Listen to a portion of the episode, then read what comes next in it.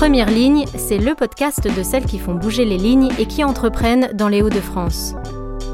Comment et pourquoi se sont-elles lancées dans l'aventure entrepreneuriale? Qu'est-ce qui les fait vibrer et quels sont leurs défis? Nous allons découvrir ensemble leur quotidien et ce qui les anime. Rencontre avec des femmes qui ont osé. Je m'appelle Agnès et je vous souhaite la bienvenue. Salut Laura Salut Agnès Check Tu vas bien? Ça va et toi? Bah ouais, super, bienvenue Bah merci, on est un peu chez toi ici, on est sur un terrain. Ouais, on est un peu dans ma deuxième maison, on est euh, au stade Emmanuel Terry à Villeneuve-d'Ascq. Et c'est euh, le stade où euh, j'ai presque commencé à jouer au rugby. C'est le stade sur lequel j'évolue depuis mes 15 ans. Donc ma première année de licence ici à Villeneuve-d'Ascq en cadette. Donc j'aime bien cet endroit, il a beaucoup évolué depuis 15 ans, t'imagines? On a une super infrastructure maintenant qui nous accueille et bon, je me sens bien ici. Ça te procure quoi d'être Là aujourd'hui, j'ai presque envie de te dire que ça va, mais ici, ce qui est génial, c'est quand tu mets un pied sur le terrain, tu as les émotions qui montent parce que c'est le stade historique du club, euh, tu as cette ambiance, cette ferveur, les gens autour de la main courante. Pour que les gens s'imaginent, c'est un stade qui est sans tribune et il y a une main courante en fait à l'ancienne. Donc forcément, euh, tu sais que quand tu mets un pied ici, tu vas être porté par les gens, par le club, par l'âme du club et j'adore jouer ici. Alors c'est quoi ton palmarès euh, au rugby? Oh là là, Bien qu'on ne parlera pas que rugby dans ce podcast. Oui, bien sûr, mais mon palmarès, c'est un palmarès, on va dire, euh, il n'est pas élogieux, mais j'ai eu la chance avec ce club bah, d'être championne de France dans les équipes cadettes quand j'étais euh, en équipe jeune en 2007, d'être championne de France en 2016 avec l'équipe senior, qui a été un moment extraordinaire et magique, l'accomplissement euh, d'années de travail. Puis en parallèle de ça, j'ai aussi participé à l'équipe de France de rugby à 7, de rugby à 15 qui a été bah, superbe expérience pour moi aussi parce que bah, porter le, maillot bleu avec le coq, chanter la Marseillaise, quand tu es sportif de haut niveau, bah, c'est ce à quoi tu aspires. Mais tu vois, les plus belles émotions que moi j'ai vécues, ça a toujours été avec le club, plus qu'avec euh, l'équipe nationale, parce que, euh, en fait, avec ton club, tu es toute l'année, tu prépares, tu vis euh, les hauts, les bas avec ton équipe. Et donc, forcément, tout est décuplé et tu te transcendes, je trouve, plus facilement. Et là, on est donc à la maison pour toi. On est. Je... C'est ça. On est dans le clubhouse. On a le stade juste en face de nous, des grandes baies vitrées. Il y a une petite cafette avec des gens qui travaillent, qui déjeunent. C'est ça. Bon, en fait, ici, c'est c'est le cœur névralgique du club. C'est-à-dire qu'en effet, la semaine, ça sert de base de travail pour nos salariés, nos étudiants qui organisent la vie du club. Mais c'est surtout un lieu de vie. C'est le lieu de vie du club. D'accord. Je vois au-dessus tous les, les, maillots bleus euh, dont tu parles. Enfin, d'autres maillots bleus. Euh. Oui, c'est ça. En fait, euh, ici sont accrochés les différents souvenirs qui représentent les équipes. Alors, certes, tu as les maillots des filles qui ont participé aux équipes de France. Mais tu vois, bah, tu as les photos et les trophées gagnés par les équipes jeunes, les équipes masculines, les équipes vétérans aussi.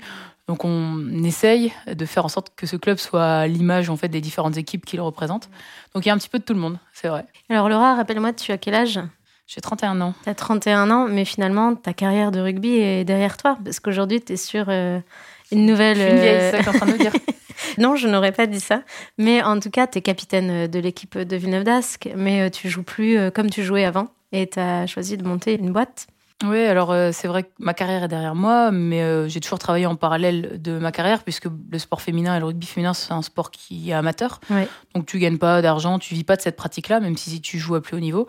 Donc en parallèle, euh, j'ai toujours travaillé. Et là, c'est vrai qu'après 15 ans de sport de haut niveau, on va dire que j'ai plus d'années derrière que devant moi. Et oui, il y a six ans, avec deux associés, on a créé une entreprise qui s'appelle LGA Sport pour alors les trois lettres des associés, hein, Laura, Jannick, Alex, mais surtout pour Ladies Are Just Amazing.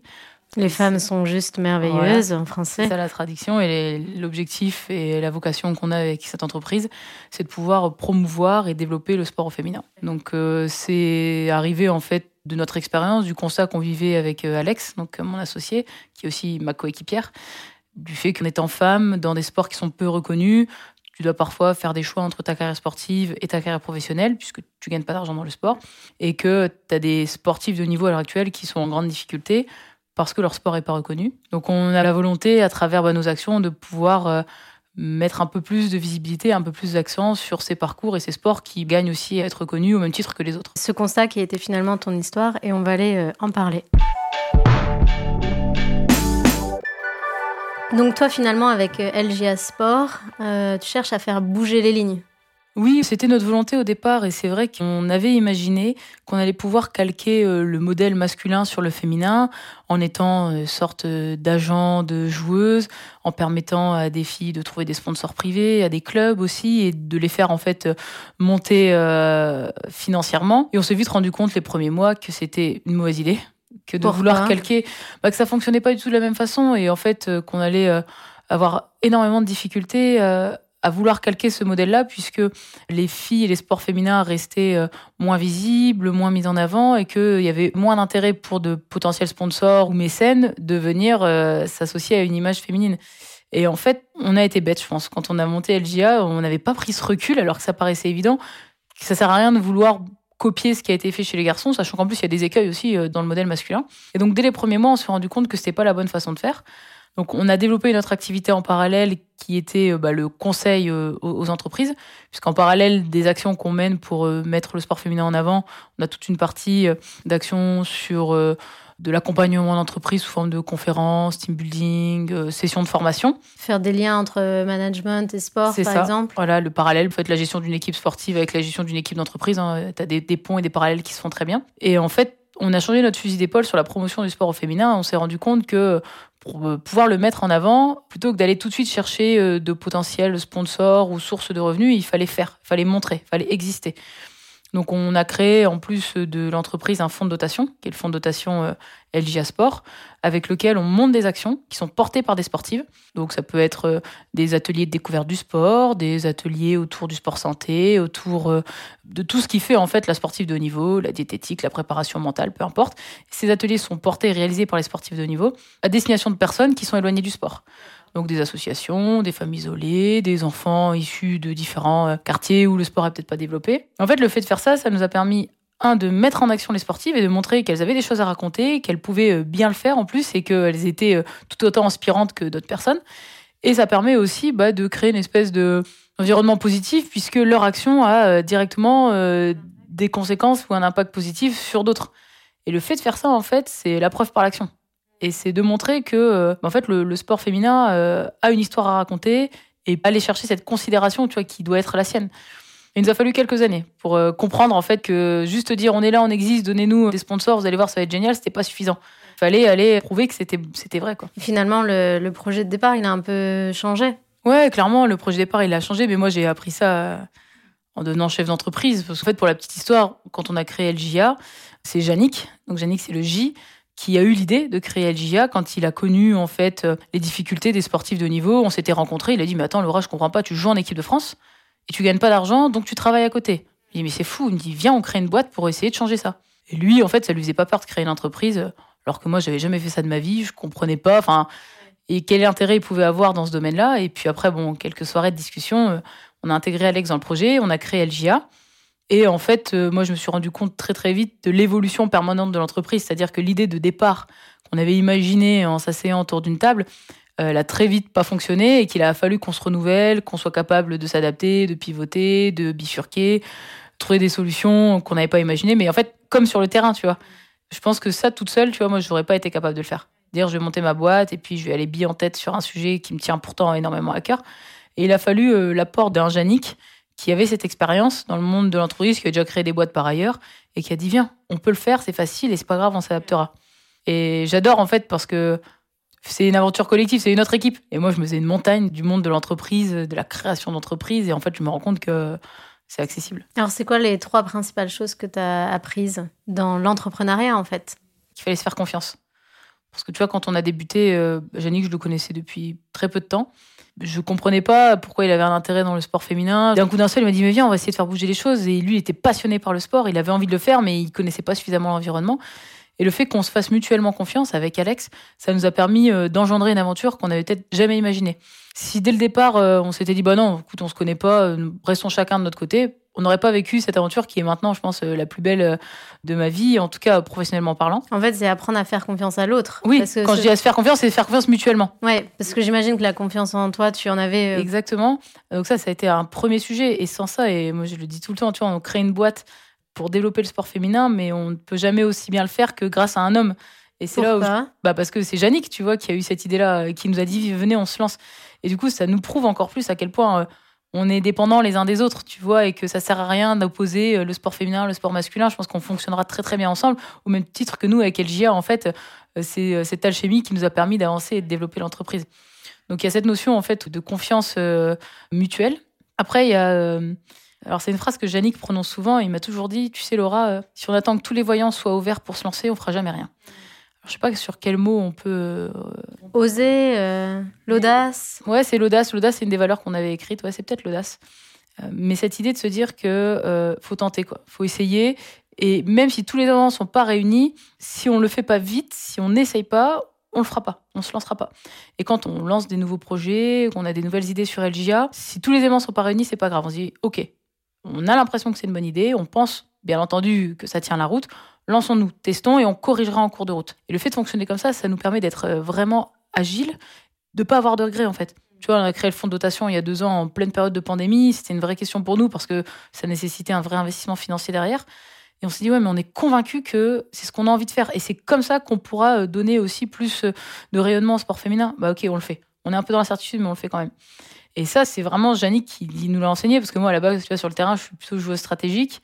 Et j'ai besoin de tout analyser pour être sûr que tout soit bon, quoi. Je vérifie tout. Que tout soit ouvert. Exactement. Je, je, suis du genre parfois un peu frileuse pour me lancer. Et c'est lui qui m'a décoincé par rapport à ça. Tu vois, je fais des conférences et on a été sollicité au bout de quelques années pour faire des conférences en anglais. Je parle anglais, pas un anglais courant bien sûr, mais, mais jamais de la vie je voulais faire ça. C'est lui qui m'a dit si, viens, on va le faire. Tu vois, ça va bien se passer. Ok, on l'a fait. Bon, je déteste toujours autant le faire, mais je le fais.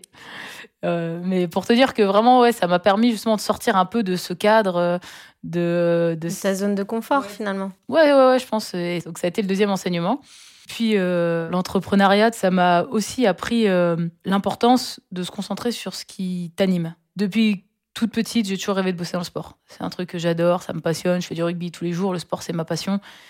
Mais à 18 ans, j'ai fait mes études. Puis quand j'ai été diplômée, j'ai pas trouvé d'entreprise dans le monde du sport et j'ai été bosser dans une start-up dans le digital, là où j'ai rencontré Yannick d'ailleurs.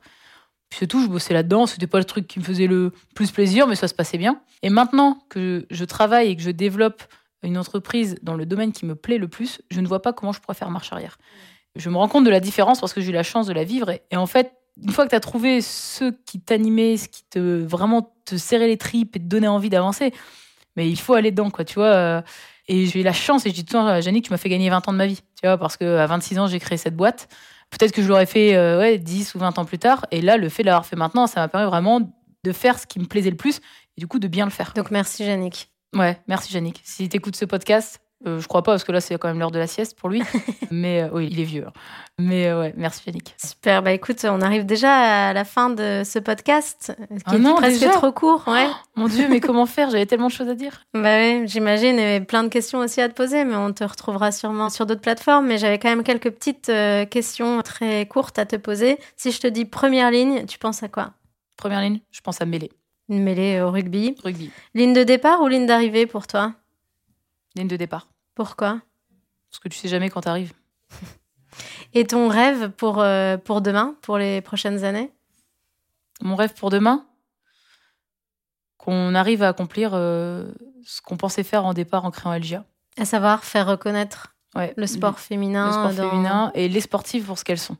Parce que les actrices sont elles, tu vois, et j'espère qu'on arrivera à leur faire comprendre et à faire comprendre au monde qui les entoure qu'on a tous à gagner à travailler ensemble et qu'elles pourront apporter au-delà de leur sport. C'est surtout ça, que la sportive, c'est pas qu'une sportive. C'est, elle apporte au-delà de ça. Moi, ce que je retiens aussi de notre échange, c'est euh, cette complémentarité. C'est peut-être pas le mot le plus juste, euh, homme-femme, mais en tout cas, ok, c'est un projet pour promouvoir le sport au féminin, mais en fait, c'est aussi grâce à différents genres, différentes personnalités, différentes, euh, en se faisant confiance, en fait. Que et tu vois, ça, moi j'ai la chance de le vivre tous les jours sur le terrain de rugby. Tu peux pas faire sans l'autre, parce qu'en fait, tu te nourris de la différence. Ce que je dis souvent, c'est que tu vas chercher chez ta coéquipière ce que tu n'as pas en toi.